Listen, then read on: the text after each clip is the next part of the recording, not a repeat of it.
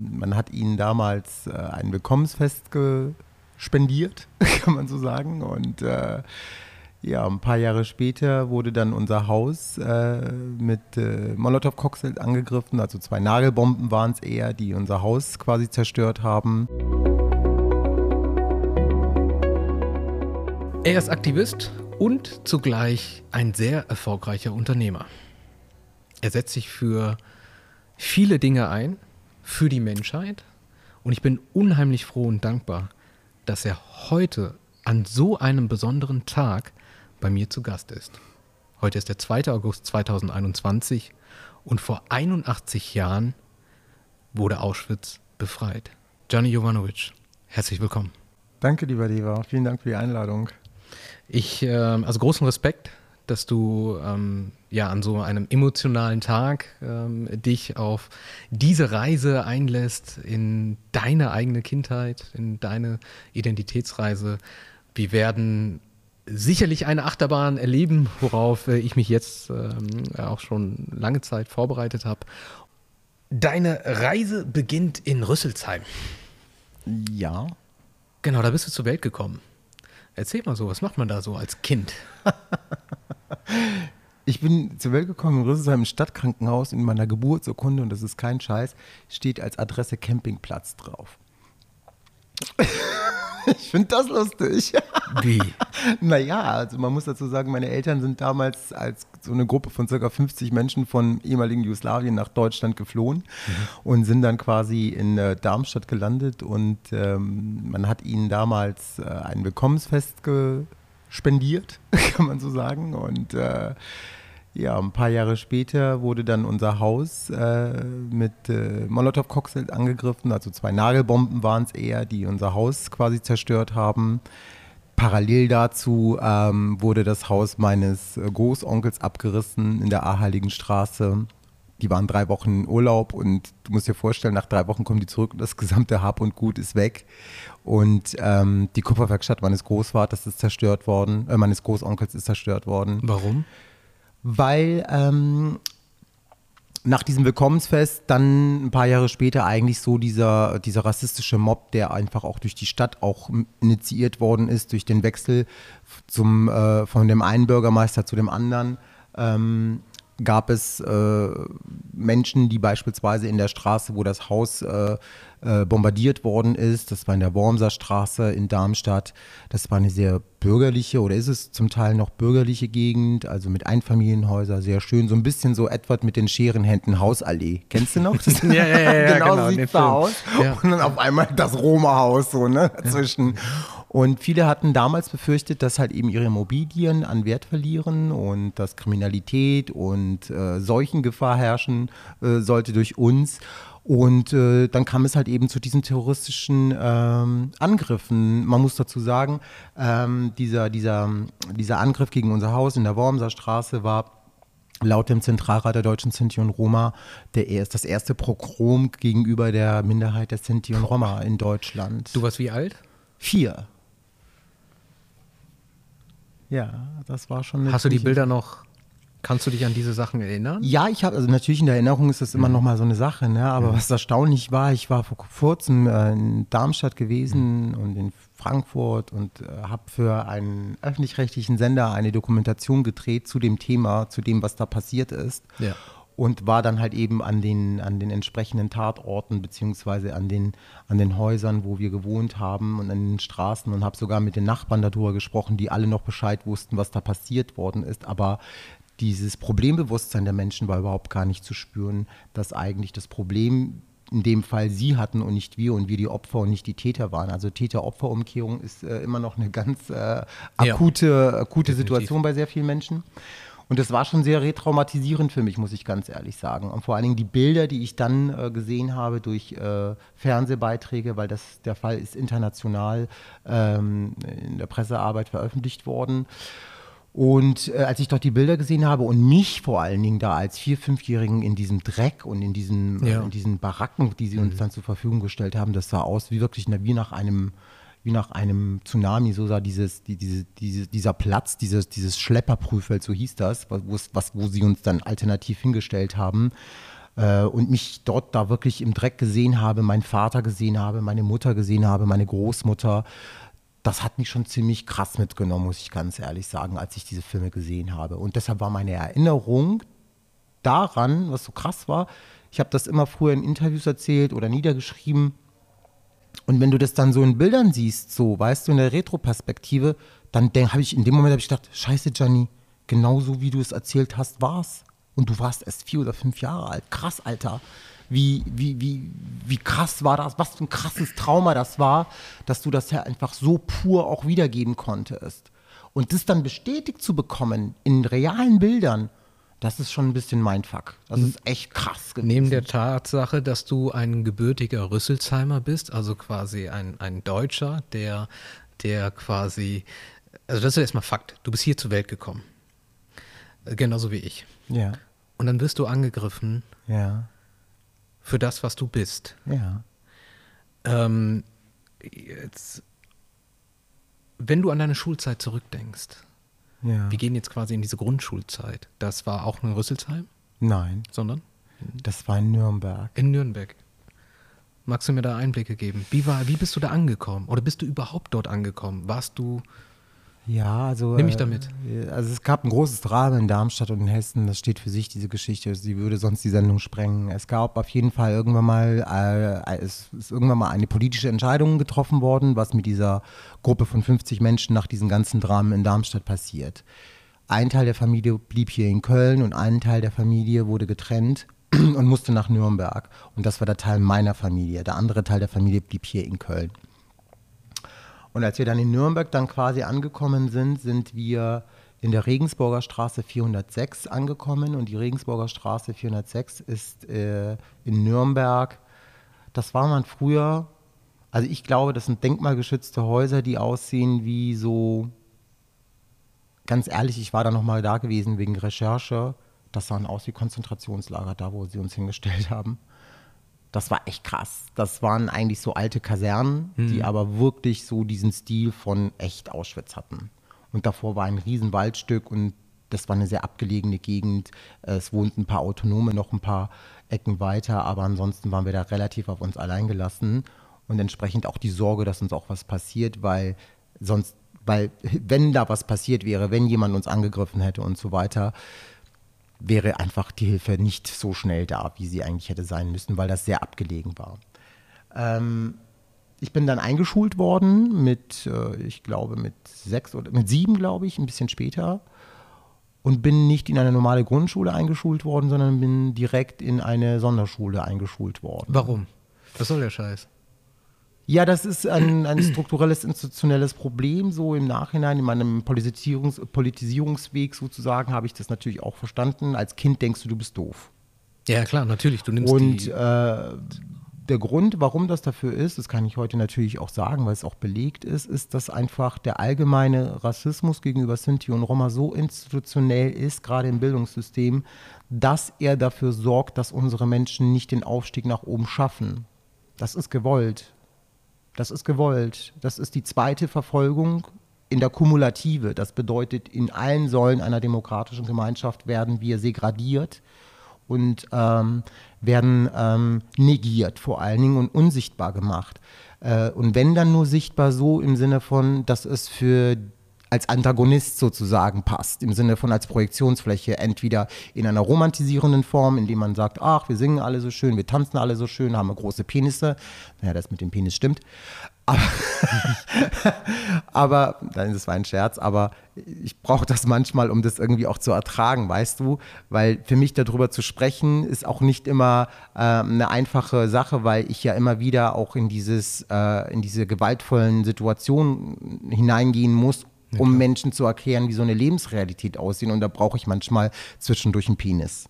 Mhm. ist, äh, äh, für, für, für, äh, man muss natürlich an der Stelle äh, äh, erwähnen, für die Leute, die es noch nicht kennen, äh, sexuelle Ausrichtung, darf man das sagen? Ja, Gummibärchen. Ja. genau. Super. Super. Ich bin seit 18 Jahren mit meinem großartigen Mann Paul zusammen. Ich bin ein sehr stolzer schwuler Mann. Darauf, darauf kommen wir später auch nochmal im Laufe. Genau. Und wie gesagt, also kurz, das finde ich übrigens ja. toll von dir. Ja. Dass du diese Dinge für dich persönlich mit äh, einem Hauch von Humor ähm, äh, umrahmt, geframed hast, Ja.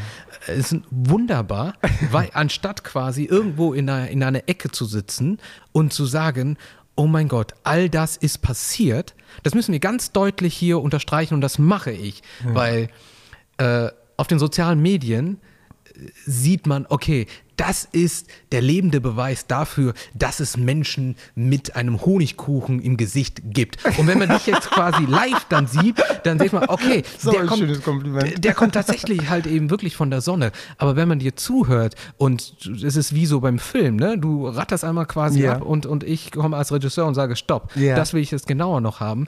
Ähm, Hut ab, ähm, Respekt Danke, Bruder. und ähm, äh, also in den ersten Minuten, ich, mir ist das Herz stehen geblieben. Du erzählst das zwar so runter, aber mein Herr, du kommst auf die Welt und erlebst die ersten Jahre, dass ihr verfolgt werdet. Äh, Für was? Für was? Dass ihr, dass ihr das seid, was ihr seid? Und dann kriegst du, äh, sollst du einfach in einer normalen Grundschule gehen, aber es ist am Ende des Tages keine Grundschule, sondern eine Sonderschule. Ähm, wie lange warst du da? Bis zur siebten Klasse. Und das hat niemand hinterfragt. Doch. Wer war das? Ich? Was ist passiert? Ich habe mit meiner Lehrerin gesprochen, die Gott, die Gott sei Dank eine sehr kluge und sensibilisierte Frau war und eine wahnsinnige Pädagogin war im positiven Sinne. Christiane Bernecker, sie ist leider viel zu früh verstorben. Ich glaube, dass diese Frau mir einfach diesen Vertrauensvorschuss gegeben hat als Gianni, als Junge, der ich war immer ein sehr aufgewecktes Kind, ich war ein sehr temperamentvolles Kind, ich war ein sehr lautes Kind, ich war ein Kind, was sehr streitbar war und was einen enormen hohen Instinkt an Gerechtigkeit gespürt hat, insbesondere wenn es um ihn selbst ging. Und ich glaube, das hat Frau Bernecker damals gesehen und hat gemerkt, dass einfach diese emotionale Intelligenz bei mir einfach anders ausgeprägt ist. Und daraus hat sie verstanden, dass ein Kind, das äh, unter solchen Umständen lebt, äh, natürlich es schwierig hat, Schwierigkeiten hat, als vielleicht jetzt ein Kind, was irgendwie, keine Ahnung, äh, in Lindenthal wohnt und irgendwie, keine Ahnung, äh, sich da Ja. irgendwie von oben bis unten bedienen lässt und viel Raum vor allen Dingen für sich hat. Das war ja bei uns nicht so. Äh, dass das natürlich äh, ein, ein, mit ein Problem äh, ist, warum ich ähm, ja vom Leistungsniveau vielleicht nicht so angesetzt bin wie andere GrundschülerInnen. Aber sie hat gecheckt, dass ich keine Lernbehinderung habe. Sie hat gecheckt, dass ich keine körperliche Behinderung habe und dass ich äh, nichts an irgendwelchen Handicaps habe, die äh, es rechtfertigen, mich in diese Schule zu halten. Und sie hat sehr, sehr viele Jahre dafür gekämpft, dass ich da aus dieser Schule rauskomme. Und dann bin ich dann tatsächlich aus der siebten Klasse, das war dann die 7Ü, die Übergangsklasse, Ja, ja. in die Hauptschule gekommen. Dort war ich dann zwei Jahre, habe dann meinen Abschluss vorzeitig mit 1,9 abgeschlossen. Hut ab. Habe dann ähm, eine Ausbildung angefangen als Zahnarzthelfer in Frankfurt am Main, weil wir dann schon nach Frankfurt am Main umgezogen sind. Habe die da zweieinhalb Jahre gemacht, nicht, äh, nicht drei. Habe auch vorgezogen. Die dann mit 2,0 äh, geschafft und dann noch parallel zweimal Vater geworden währenddessen. Ach ja, und den Führerschein habe ich auch noch gemacht. mit 17. Also quasi, äh, also ein Avenger in Menschengestalt.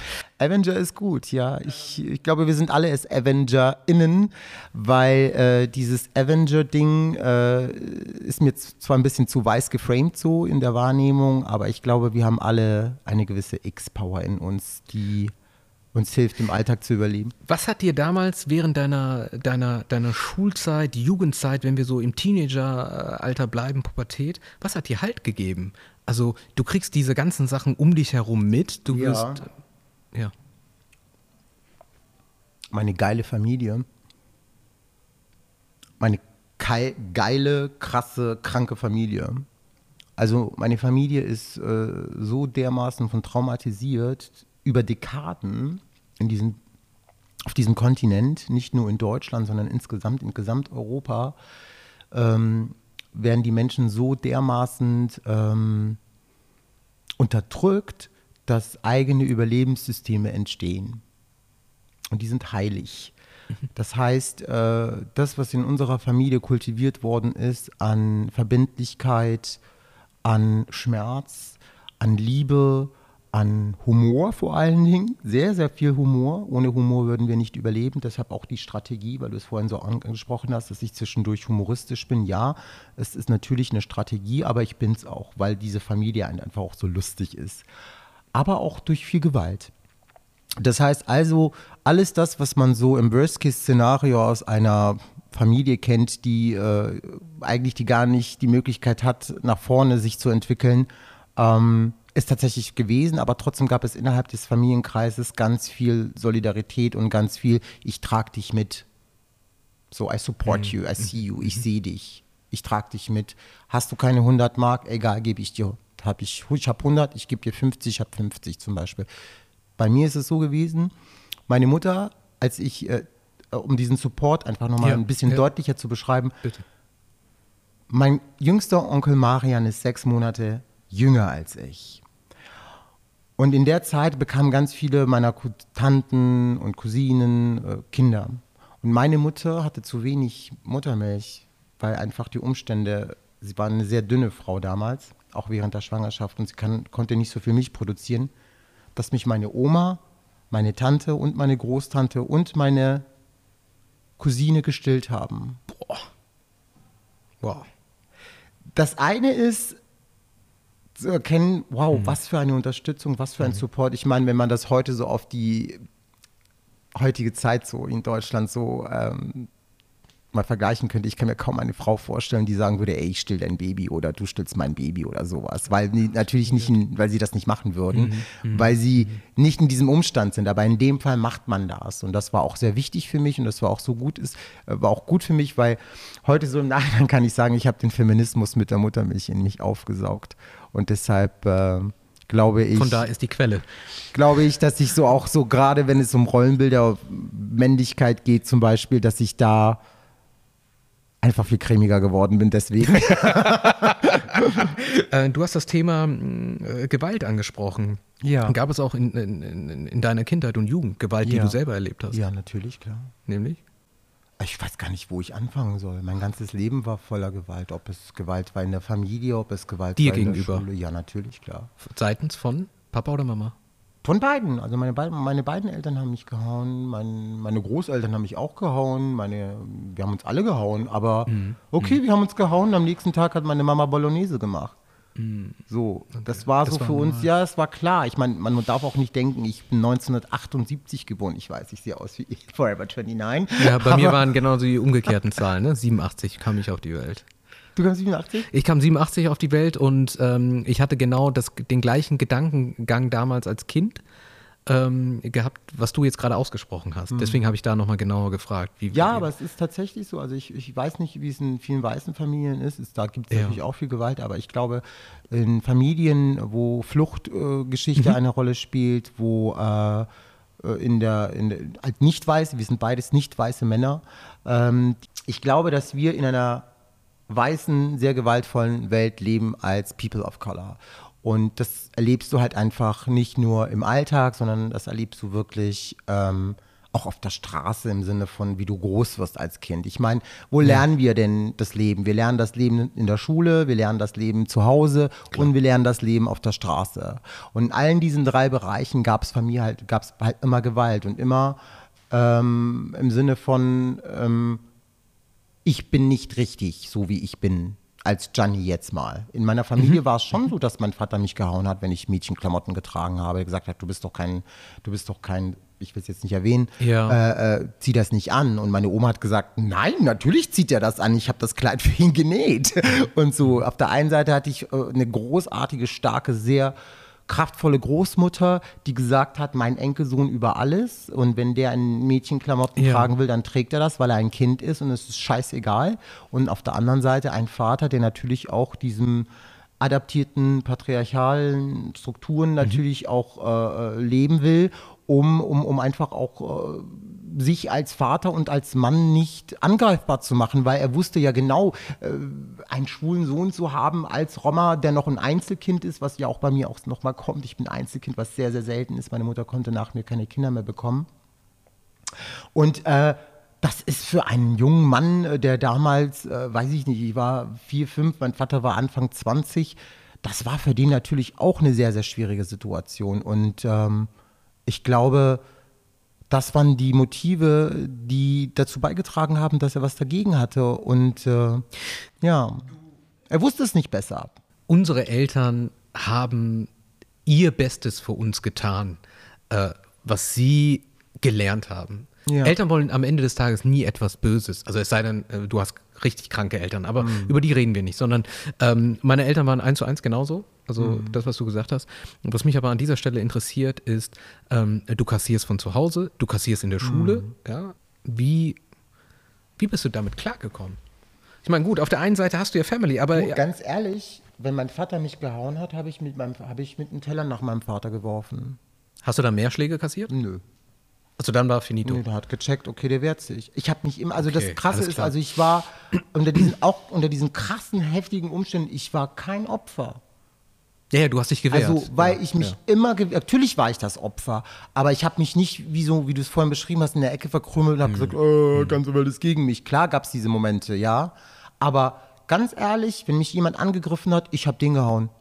Du hast dich gewehrt. Ich habe ne? mich das gewehrt. So, ich war nie derjenige gewesen, der irgendwie zuerst zugeschlagen hat. Never, ja. ever, ever. Never, mm. ever, ever. Bis heute noch. Mm. Würde ich niemals jemanden körperlich angreifen. Aber greifst du mich körperlich an, egal ob es mein Vater ist, äh, meine Mutter ist, ja. Äh, mein Lehrer, Klassenkameraden, Menschen auf der Straße, mm. dann musst du damit rechnen, dass eine Reaktion kommt. Aber das ist auch, glaube ich, total natürlich und auch, glaube ich, ganz normal für jede Person, die äh, körperliche Gewalt äh, äh, körperlichen Gewalt gegenübersteht. Wann hast du Selbstliebe angefangen? Selbstliebe? Zu, zu praktizieren. Oh Mann. Aber, du bist ein richtig tiefer Philosophenbruder. Ja, nee, weil, ich, weil ich das selber erlebt habe, mein Freund. Deswegen weiß ich, welche Fragen ich ihm wirklich oh stellen muss. Gott. Und nicht an der Oberfläche kratzen. Ich kenne deine Interviews. Ich bin verheiratet, hör auf. Also, äh, Selbstliebe. Das ist so ein Ding, ne? Ich glaube, dass Selbstliebe nicht einfach etwas ist, was du dir irgendwie im Supermarkt aus dem Regal holen kannst und dann irgendwie selbstständig an der Kasse abscannen kannst und einpacken kannst und es dir dann sozusagen schön machst damit. Das ist ein Prozess. Das ist etwas, was auch viel aus Schmerz entsteht. Ich glaube, dass viele Menschen, ähm, also ich glaube, bei mir ist es so, es gibt andere Menschen, die es sicherlich anders finden. Ich beglückwünsche sie so, aber bei mir war das nun mal der Weg. Bei mir war der Weg tatsächlich durch viel Schmerz, durch viel Trauma, ähm, durch diese starke Familie, die auch sehr, sehr viel äh, Liebe in mich investiert hat. Ähm, entsteht eine Form von Empathie, die eine gewisse Reflexion irgendwann mal in, herausfordert. Du musst also an dich selbst. Und dann kommt Psychotherapie, ganz wichtig. Schöne Grüße an meine Therapeutin. Ähm, Therapie ist essentiell für mich gewesen, ähm, mich mit meiner eigenen äh, Herkunft auch nochmal auf der kognitiven Ebene zu ähm, auseinanderzusetzen, ähm, wissenschaftliche Artikel dazu zu lesen, in Diskurs zu gehen mit AktivistInnen, die schon seit Jahren diese Arbeit machen und deren Vermächtnis auch ich bin in meiner aktivistischen Arbeit. So sehe ich das. Weil gäbe es die nicht, hätte es die nicht gegeben, hätte es mich wahrscheinlich heute auch so in dieser politischen öffentlichen Wahrnehmung nicht gegeben. Und deshalb ist mir ganz wichtig, das zu erwähnen, dass die Geschwister aus der Sinti- und Roma-Community, auch aus der queeren Community, ähm, wenn die nicht vorher für uns in Anführungszeichen ja. geblutet hätten, hm. wären wir heute nicht hier. Und wie könnte ich heute nicht so frei und offen darüber reden? Und deshalb will ich das auch nochmal erwähnen, äh, dass ähm, wir alle, du bist das Vermächtnis deiner Familie, ich bin das Vermächtnis meiner Familie und ich bin auch das Vermächtnis dieses politischen Movements. Weil, wenn man sich mal vorstellt und mich mal anschaut, was, wen sehen wir da? Wir sehen einen schwulen Roma. Krass, also wie viel mehr Scheiße soll denn noch gehen eigentlich in dieser Welt? Ja, hat er noch eine Behinderung? Ja, er hat noch eine Behinderung. Das kommt auch noch dazu. Ach krass, der hat noch zwei erwachsene Kinder, war Sonderschüler. Echt? Krass. Und was ist er jetzt? Jetzt ist er selbstständiger Unternehmer, jetzt macht er das, macht er jenes, jenes. Also, um das zu erreichen, hat es viele Steine gebraucht, die schon vorher gebaut worden sind von meinen Geschwistern. Und die halte ich heute an diesem wichtigen Tag. Es ist ganz wichtig, dass ihr da seid und dass ihr immer noch euren Mund aufmacht und dass ihr uns das gezeigt habt und wir daraus rausnehmen können, was jetzt richtig und wichtig für uns ist. Und in, weiterhin in Progression mit unserer Arbeit gehen müssen, gemeinsam, aus eurem Wissen und aus unserem Wissen. Das ist die Message. Und ich glaube, sowas schaffst du nur, schaffst du nur. Ich glaube, manchmal ist auch vieles Charaktersache, ne? Also ich will es gar nicht so, äh, äh so ähm, spiritualisieren. Aber ich glaube, das ist die große, starke Liebe gewesen, die ich von meiner Familie die ersten sechs, sieben, acht Jahre meines Lebens bekommen habe. Mein Großvater hat mich wirklich, ich schwör's dir, der hat mich wirklich auf Händen getragen, auf dem Silbertablett mit einem Salatblatt im Mund und guckt ihn an, so, das ist mein Enkelsohn, ja, das ist der Größte, das ist der Beste.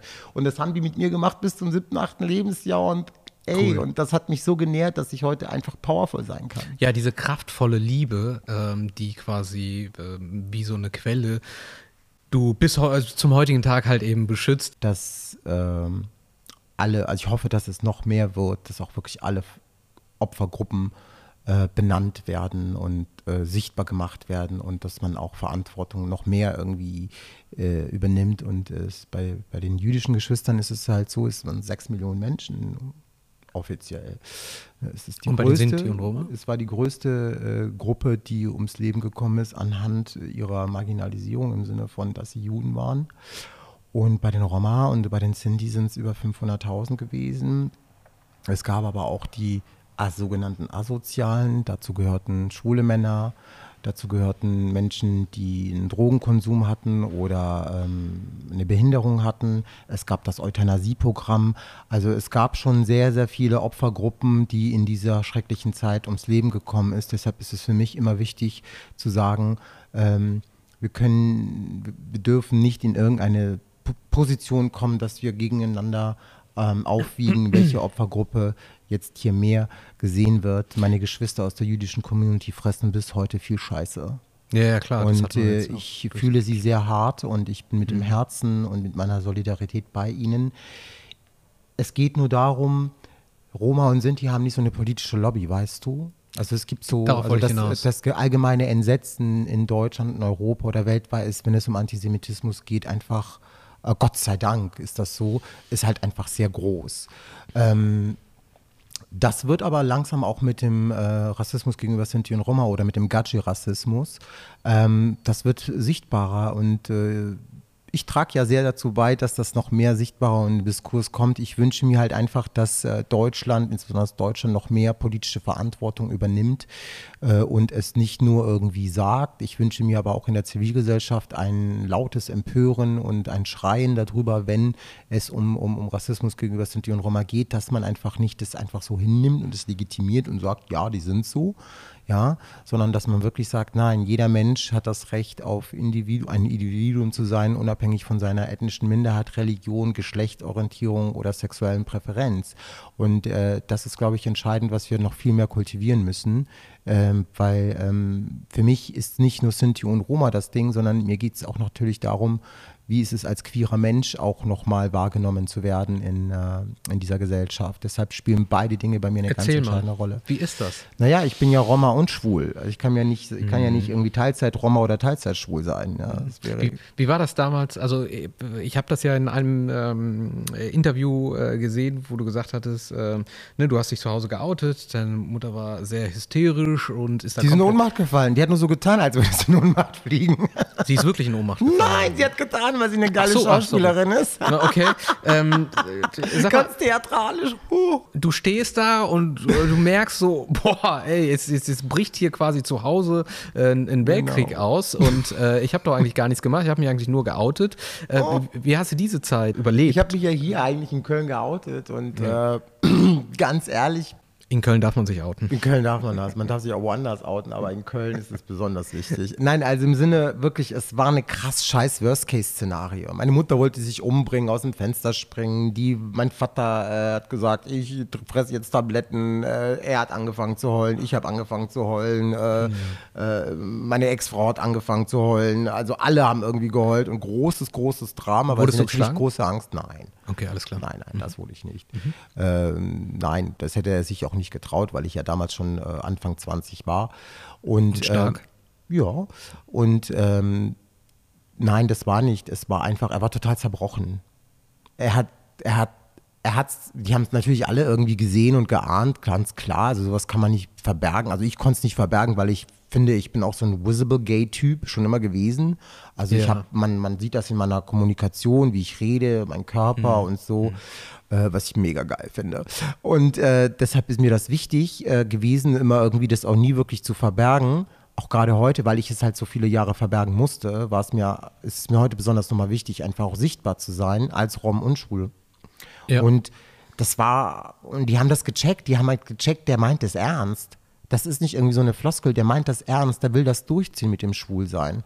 Und äh, das hatte natürlich auch Konsequenzen, dass ich mich dann irgendwann mal dann auch von meiner Familie trennen musste für eine sehr lange Zeit. die Familie, die dir halt Liebe, äh, ne, so viel Power gegeben hat, dann aufgrund halt Ja. eben des Outings, also der eigenen Liebe. Äh, wie lange war der Kontaktabbruch?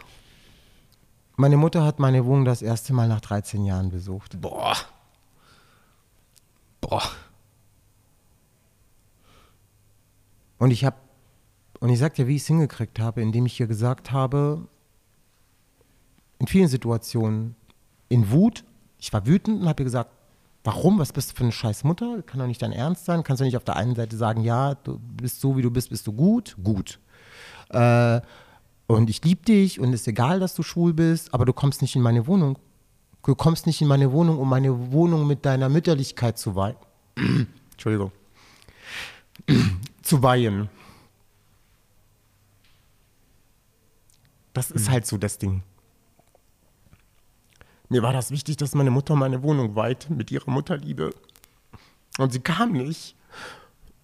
Und ähm, ich bin ihr einziges Kind gewesen. Oder bin es. Und deshalb, äh, weißt du, das ist sehr schmerzvoll, auch heute noch. Und dann kam sie. Und dann habe ich für sie Spaghetti Bolognese gekocht. Und heute ist sie Weihnachten da, heute ist sie Geburtstage da. Aber ich sag dir ganz ehrlich, ich habe so viele Jahre gebraucht, um dieses Leben zu akzeptieren, diesen Gianni zu akzeptieren, dieses Schwulsein zu akzeptieren, dieses Vater, Großvater, alles, dieses ganze Ding, was auch irgendwie auch fremdbestimmt war, anzunehmen und zu sagen, ja, okay, alles klar, keine Gegenwehr, nimm's einfach an, ergeb dich, so im Sinne von, nimm alles an. Mach was draus, mach was Gutes daraus. Sehe es nicht als weiteren Makel, sehe es nicht als weitere Problem in deinem Leben, sehe es nicht als weiteres Trauma, sondern sehe es einfach als Bereicherung. Fucking Johnny, du bist ein schwuler Mann, du bist 43 und bist fast dreifacher Großvater. Wer soll dir das nachmachen? Und das ist genau das Ding. Ich habe angefangen, das umzudrehen, als, als meine X-Power zu benutzen, als meine Resource, als, als also mit Ressourcen, wo ich Kraft tanke. Ähm, und das ist, glaube ich, entscheidend auch so gewesen, das alles zu ertragen und auch anzuerkennen, dass meine Mutter einfach aus einer völlig anderen Generation kommt, so aus einer völlig anderen Bubble und deswegen einfach auch ihre Zeit gebraucht hat, um meine Wohnung mit ihrer Liebe zu weihen. Erstmal Respekt. Hut ab, dass du so offen darüber sprichst. Du hättest dieses Thema auch umgehen können. Nein, aber du hast aber- die richtige Frage gestellt, Brudi. ja, weil ich, ähm, ich ähm, also ich fühle deinen Schmerz und ähm, äh, äh, also ich war bei dir. Aber weißt du, das ist so, wie- wir, wir als, als, als Kinder, als Söhne, als Töchter, Ja. wie auch immer, mh, Eltern schaffen für uns eigentlich den sichersten Raum, den es überhaupt gibt. So, Den sicheren Hafen, ja. den sicheren Hafen, genau, den Safe Space überhaupt sind meine Eltern so rein jetzt mal hypothetisch gesehen. Und wenn du das irgendwie nicht hast, dann ist es sehr schwierig, die eigene Identität zu entwickeln, weil man, wenn man zurückdenkt an die Beziehung der Eltern, immer nur Schmerz da ist. Richtig. Und dieser Schmerz kultiviert und dieser Schmerz macht was mit dir. Der macht was mit deinem Körper, der macht was mit deinem Kopf, der macht was mit deiner Zunge. Und das ist halt so wichtig, dass man, dass man trotzdem als Individuum irgendwann mal in einer Position steht und sagt, ich bin nicht meine Eltern. Ich bin nicht mein Vater, ich bin nicht meine Mutter, ich bin Gianni. Und Gianni sieht die Welt und will die Welt so haben, wie er es will, weil er sein eigenes heiliges Souverän ist. Und dein eigenes Buch schreibst. Also dein eigenes Buch, dein Lebensbuch. Du schreibst, du bist der Regisseur deines eigenen Lebensbuches. Und das zu erkennen in so einer Konstellation, ich meine, du hast, ähm, äh, du hast all das, was du erlebt hast, so einmal mal wirklich äh, in so einer Schnelldurchlaufe äh, Ja. erzählt.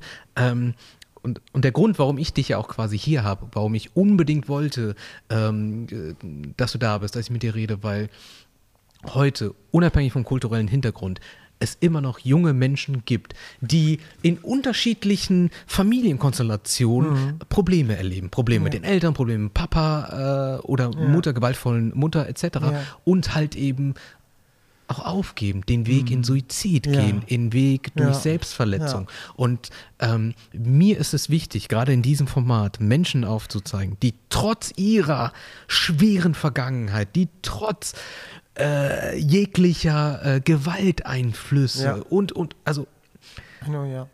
den Funken Hoffnung, den Funken, das Funken Licht am Ende des Tunnels nicht aufgegeben haben. Und heute ja, strahlst du als, als Sonnenmensch äh, quasi und ähm, das ist quasi das Resultat aus dieser Testphase. Ich nenne es halt eben immer Testzeit, äh, die halt eben sehr hart war und äh, das ist etwas, darauf äh, kannst du äh, wirklich stolz sein als, als, äh, ja, als Gianni, als, als, als Mensch. Ja, ich weiß, dass ich darauf stolz sein kann und ich bin es auch.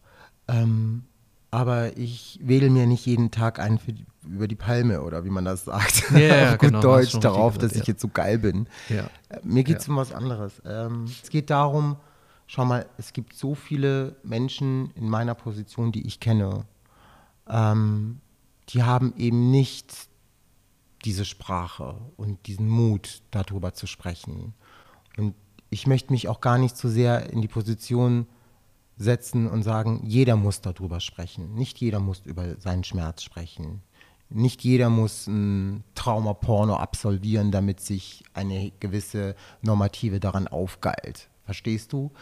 Ich tue das aus folgendem Grund, weil ich Kinder und Kindeskinder habe. Mir war es wichtig, dass meine Kinder wissen, dass ihr Vater Gianni schwul ist, weil ich meinen beiden Kindern nicht was vormachen wollte, sie anlügen wollte, sie traumatisieren wollte, ihnen irgendwas vorgaukeln und meine komplette Authentizität als Vater, der ich sein wollte auch, ja, aufs Spiel setze. Deshalb war es mir wichtig, dass meine beiden Kinder wissen, a, ihr seid Roma und verleugnet euch nicht. Das ist nämlich auch so ein Ding. Wir müssen uns verleugnen, um nicht, weil wir natürlich Diskriminierung und Rassismus äh, dadurch äh, erfahren, wenn wir sagen, dass wir Roma sind. Ich habe meinen Kindern gesagt, sagt, dass ihr Roma seid und sagt, ähm, wenn euch jemand fragt, eure Eltern, wie ist es da? Weil bei uns wird immer gefragt, und welcher Vater, welche Mutter? Dann sagst du, dein Vater ist der und der. Und die Leute wissen genau, wer dein Vater ist. Also steh auch, ich habe auch meinen, meinem Sohn, hab, ich habe immer gesagt, ich habe gesagt, Nino, du musst verstehen, Junge, ich bin dein Vater. Ich stehe zu dir, so wie du zu mir stehen musst. Ja. Wir sind die Einheit. Wenn du nicht hinter mir stehst, wird nicht die Welt hinter mir stehen. Wenn meine eigene Familie, meine Kinder nicht mich akzeptieren als schwulen Mann, wie soll ich mich denn akzeptieren und wie soll ich authentisch meine Arbeit machen? Wie soll ich authentisch und ehrlich und liebevoll durch die Welt gehen? Wenn ich die größte Liebe meines Lebens, meine beiden Kinder, mich deswegen äh, in die Jauche sozusagen schicken. Und das haben meine Kinder sehr früh verstanden. Und für meine Enkelkinder ist es heute so, dass sie selbstverständlich mit zwei Großvätern und mit zwei Großmüttern und hast du nicht gesehen aufwachsen. Für die ist das völlig, für die ist das ihre Normalität. Und das war das Ziel. Und äh, ich mache das, äh, diese Arbeit mache ich insbesondere für meine Familie und für mich. Ich bin nicht Aktivist geworden, weil ich jetzt gesagt habe, es ist voll cool jetzt Aktivist. Nein, nein. So, die Nummer, lass mal. Es war deine Nee, Bestimmung.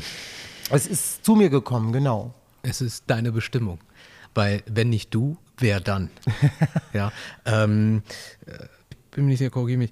Jemand hat in eine höhere Kaste reingeheiratet Ja. von euch beiden. Wer war das? Äh, meine Frau. Das zum Beispiel äh, kenne ich eigentlich hauptsächlich nur aus dem Hinduismus in Indien Ja. und Sri Lanka. Ich wusste gar nicht, dass es auch bei euch in Anführungsstrichen auch Hast gibt. du mal das Shirt hier gesehen, was ich anhabe? Ja, zeig mal. Ist dir was aufgefallen? Ja, das indische Rad. Hallo. Was hat, Ja, denn, das gut, damit, ne? was hat denn das damit zu tun, Brudi? Also ich weiß von, ähm, dass äh, der Ursprung, also ich sag nichts Falsches. Ich will, dass du es sagst. Also Roma und Sinti sind äh, tatsächlich äh, ursprünglich aus Indien, Ja. Pakistan. Und da wurden sie auch schon verfolgt und äh, durch die Verfolgung sind sie dann über die Kontinente bis nach Europa, irgendwann mal im 15. Jahrhundert nach Byzanz. Und dann, ähm, ich glaube, in Deutschland waren sie sogar, glaube ich, noch früher, vier- 1407 in Hindelsheim, das allererste Mal erwähnt. Und, äh, aber eigentlich sind die Ursprungsinder. Aber ich hätte nicht gedacht, dass sie quasi auch dieses System übernimmt. Ja. Was sagst du zu diesem Und auch die? Sprache. Auch die Sprache. Unsere Sprache besteht ungefähr, mm, man sagt so 40 bis 60 Prozent aus dem Sanskrit. Wir könnten uns vielleicht Krass. sogar unterhalten. Wie heißt bei euch Auge? Also das ist tamilisch, das heißt kann. Kann? Kann. Also kann ne. Kanne? Ja. Bei uns heißt Kanne an, äh, äh, kann heißt Ohr Guck mal hier, jetzt lerne ich noch was. und Nack, also wenn du kann Ja. rückwärts liest, heißt das Nack. ja. Nack heißt Nase, Bei uns heißt Muke, Nase. ja? Ja. Mui, Mund, äh, ähm, was heißt Mund auf Tamilisch? äh, also äh, aber Romanes heißt es Mui. Ich hab, hör mal, ich rede nur Und, Tamilisch. und ich Auge heißt Jack. Vai heißt Ah, Mund. okay. Vai. Jetzt lachen mich äh, Leute aus meiner Community aus. Wie lange braucht ihr, um dieses Wort zu benutzen? Ich rede halt eben alles gut. Tamilisch nur, wenn ich mit meinem Vater das, Ich kenne das von telefoniere. mir auch. Ich brauche auch manchmal lange, um. Äh, Wie findest du dieses System eigentlich? naja, gut. Äh, ist natürlich äh, den Umständen und den Ursachen äh, geschuldet, warum das so ist. Das ist Tradition. Tradition wird von Menschen gemacht. Kulturelle Tradition, Kultur wird von Menschen gemacht, weil es äh, natürlich Machtverhältnisse äh, ähm, darstellt. Äh, es bringt natürlich auch viel Patriarchalis Ja. patriarchalische Strukturen da, sind da auch eine Ja. ganz große äh, äh, Grund dafür, warum das so ist. Aber es hat auch was mit Sicherheit zu tun, Mhm. mit Selbstversorgung innerhalb der Systeme, so dass man sagt, äh, man reicht, man heiratet immer quasi in die höhere, Kaste. in die reichere Familie sozusagen, damit am Ende alle Wohlstand haben. Das ist eigentlich der Gedanke dabei. Es geht gar nicht darum, äh, das Kind irgendwie jetzt als Ware irgendwie dort zu präsentieren, sondern es geht darum einfach, wir heiraten in die höhere Kaste, was natürlich dann auch wiederum sehr fremdbestimmt ist, ist doch ganz klar. Ne? Und das war auch nicht das Konzept, was ich gefeiert habe. Also in unserer Familie ist es ab meiner Generation durchbrochen worden. Das gibt es bei Cool. uns nicht mehr. Cool. Also ähm, genau, mit meiner Generation wird es halt im Jetzt durchbrochen. Genau. Weil ich bin als kleine Kind, als kleiner Junge immer damit groß geworden. Guck mal, das sind die anderen von der anderen Kaste. Wir gehören halt eben zu Ja. dieser Kaste. Und wenn du damit als kleines Kind halt eben aufwächst, dann kriegst du halt eben so einen Chip. Und du, du hast da so einen Tunnelblick und denkst dann, ja, okay, ich gehöre jetzt quasi zu den Adeligen und zu den Bauern und zu den Kaufleuten. Und Okay. äh, alles andere, was halt eben zu dieser Kaste nicht gehört, ist halt eben Mensch zweiter Klasse. So. Hm. Habe ich ja lange Zeit gedacht, weil somit bin ich ja groß geworden. Ist bei uns auch in anderen Bereichen so. Also zum Ja. Mhm. Beispiel auch dieses Colorism-Ding spielt bei uns auch eine entsprechende Rolle. Also Ah, okay. je heller du bist, desto, ja, bei uns je, auch. also desto schöner bist du, je dunkler du bist, desto genau.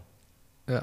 Und interessant auch nochmal zu sehen, dass es bei euch auch quasi dieses System halt eben gibt. Ja, weil es halt natürlich, ähm, ich glaube, dieses System ist nicht etwas, was die Menschen selbst entwickelt haben, sondern das ist einfach eine Reaktion, eine Adaption des, der, der Christianisierung, der, ähm, des Kolonialismus, des, äh, des, der Sklaverei. Unsere Menschen sind ja auch versklavt worden.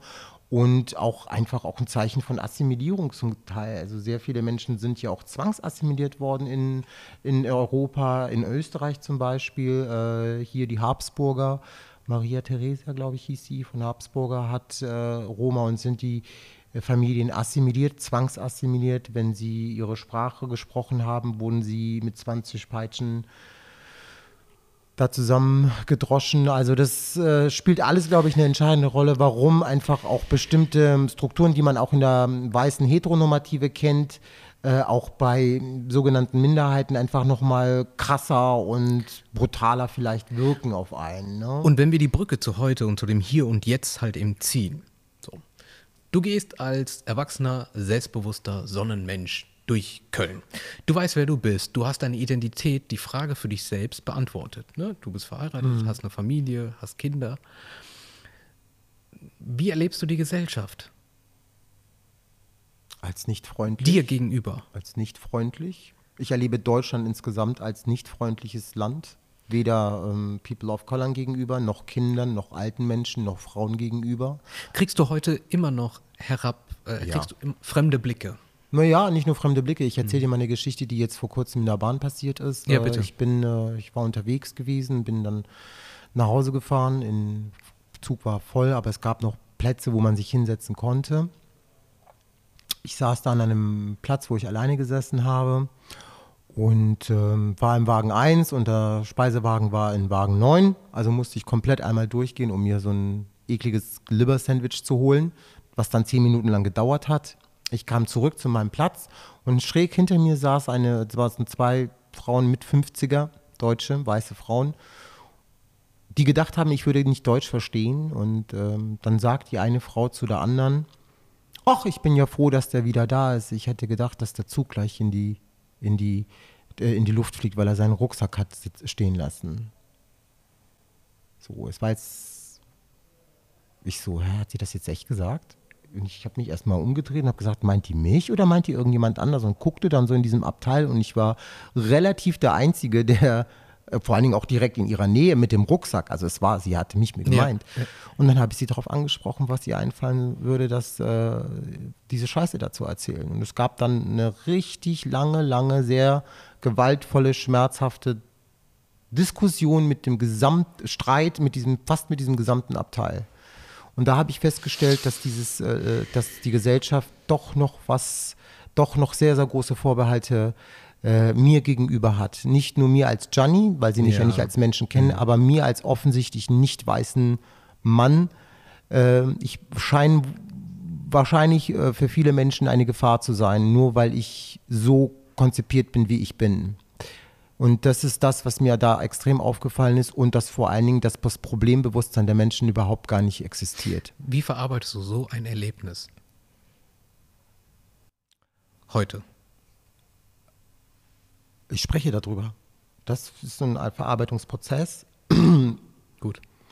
und ich zeige sie an im Sinne von, ich habe sie jetzt da nicht, ich habe sie da nicht kenntlich gemacht, aber ich habe gesagt, das ist eine fucking Rassistin. Und ich sage ihr auch, sag ihr das auch ins Gesicht, sie sind eine fucking Rassistin. Du und es ist mir scheißegal, was der Zug dann macht. Und der Zug ist total empört gewesen, weil ich es gesagt habe, weil du darfst niemals eine weiße Person im Kollektiven als Rassistin beschimpfen. Damit rechnet niemand, weil die Leute wollen ja, dass du still bist. Die Leute, Genau. das war ja genau in unserer Schulzeit Genau. der Fall gewesen. Silencen. Ne? Sei, genau, sei still. Halt du die bist, Fresse, genau. Genau, du bist dumm, du bist blöd. Genau. Und ähm, ähm, äh, jetzt, wo du sagst, es ist nicht annähernd äh, dasselbe, aber ähm, genau das, sich Dinge nicht mehr gefallen zu lassen und Dinge bei Namen zu nennen, die nicht in Ordnung sind. Erst dann bewirken wir langfristig einen Wandel, weil still waren wir die letzten 20, 30 Jahre. Das stimmt. Unsere Eltern, also meine Eltern hatten nicht die Sprache dafür, die hatten nicht die Courage, die hatten nicht den Mut, die hatten vielleicht auch nicht, keine Ahnung, die Ressourcen, die ich jetzt habe, um darüber zu sprechen, weil sie in ihren Existenzbedürfnissen so dermaßen desolat dastanden. Und wir können das heute, die, deine Generation, meine Generation, meine Kinder können es auch mittlerweile, sogar meine Enkelkinder äh, machen ihren Mund auf. Und ich glaube, wenn wir das im äh, familiären, im Einzelnen, diesen Strukturwandel auch mit uns im Sinne von nie wieder leise zu sein und den Mund aufzumachen und sich den Anspruch, den man in diesem Land auch hat, sich den selbstverständlich zu nehmen, nicht drum zu betteln, nicht Vielen zu sagen, Dank. gib mir ein Stück von dem Kuchen. Was? Ein ganzer Stück Kuchen? Nur zu deiner Info, ich bin da und ich habe ein sicheres Stück, Baby. Das ist so die Ansage, die ich habe. Reparation. Schöne Grüße an Thelma. Reparation. Es geht um Reparationen. Und die müssen wir uns selbst holen. Die Leute werden sie uns nicht geben, weil wir nicht in der Mehrheit sind, sondern immer noch als Minderheit in diesem Land angesehen wirst. Was ich hasse dieses Wort Minderheit. Ich finde kleine Mehrheit geiler, weil das zeigt einfach die große Stärke äh, einer, einer Gesellschaft, die nicht vom weißen heterosexuellen Cis-Mann geprägt ist. Und äh, darauf müssen wir uns fokussieren. Ich glaube, dass wir äh, heute in der jetzigen Zeit äh, noch an den, den Punkt, nach der Sichtbarkeit kommt die Reibung. Sichtbar und dann Veränderung ist schwierig. Sichtbarkeit, Reibung, Auseinandersetzung, Diskurs, Strategie, äh, Wandel, Abreißen von alten rassistischen Denkmauern und Ja. diese Steine wegschmeißen. Nicht nehmen, wegschmeißen, neu holen und neu draufsetzen und bauen. das ist, glaube ich, so das, was man braucht, um äh, tatsächlich langfristig äh, äh, äh das, das, das, das anzutreiben. Wir sind gerade an dem Punkt, wo wir etwas antreiben und ich glaube, wenn wir es gut machen gesellschaftlich, ja, dann kann ich mir durchaus vorstellen, dass vielleicht in, äh, naja, in 50, 60, 100 Jahren unsere Nachfahren, unseren, unseren Familien, unseren Freunden, ähm, dass die vielleicht ein besseres heute haben. Ich werd, wir werden Rassismus, nur wichtig, ganz wichtig, mir ist das ganz wichtig, ich bin sehr realist, wir werden das Thema Rassismus, Sexismus, Homophobie, Transphobie, alles, was es gibt, Antisemitismus. Wir werden das, ich werde es nicht mehr überleben, dass das irgendwann mal weg sein wird. Ähm, ähm, aber trotzdem glaube ich, ähm, dass ich meine Spuren hinterlassen werde.